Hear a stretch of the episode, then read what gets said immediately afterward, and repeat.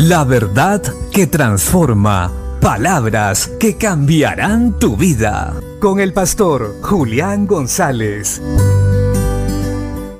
La Biblia dice en el libro de Efesios capítulo 5 versos 1 y 2. Sed pues imitadores de Dios como hijos amados, y andad en amor como también Cristo nos amó y se entregó a sí mismo por nosotros, ofrenda y sacrificio a Dios en olor fragante. El Hijo se parece al Padre. Ciertamente nosotros nos debemos parecer a nuestro Dios, quien nos hizo sus hijos por medio de la fe en Jesucristo.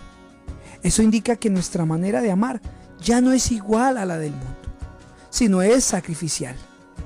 Dios mostró su amor en que aun siendo pecadores envió a su Hijo Jesucristo por nosotros. Y así como Cristo nos amó y se entregó a sí mismo, debemos hacerlo también por los demás, iniciando con nuestra familia si más esposos amaran de esta manera a sus esposas, habrían menos conflictos y los juzgados tendrían menos visitas de cónyuges. Es tiempo de empezar a amar entregando nuestra vida, renunciando a nuestros derechos para que otros sean beneficiados con el perdón, la gratitud, la verdad, el cuidado y la misericordia. La verdad es que todos nosotros éramos dignos de juicio pero Dios mostró misericordia al dar a su Hijo Jesucristo por nosotros.